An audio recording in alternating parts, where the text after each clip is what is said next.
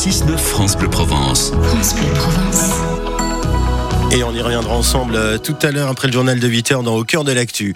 C'est arrivé en Provence Thibaut Gaudry ce matin, donc on se souvient de celle qui fut la doyenne de l'humanité. Mais oui, Jeanne Calment, Philippe, l'Arlésienne, qui était née le 21 février 1875 et qui euh, faisait l'objet en 1989 d'une chronique du journaliste et écrivain Jean Telet dans l'émission d'Antenne 2, L'assiette anglaise. Ici, il est question de Van Gogh, d'alcoolique fiefé et de Mathusalem. Quand j'étais enfant, je regardais le monde et je croyais que les gens de cette planète mouraient parce qu'un jour, ils en avaient assez de respirer.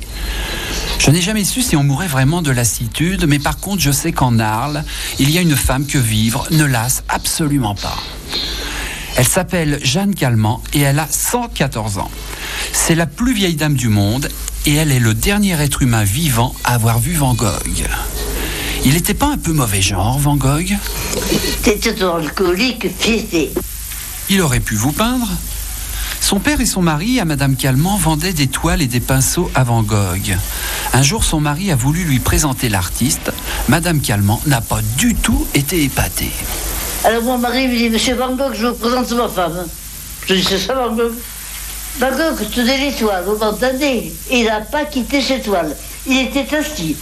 Il tripotait ses toiles, il se retourne, il me regarde, il me tourne. Il dit, ça va, ça va.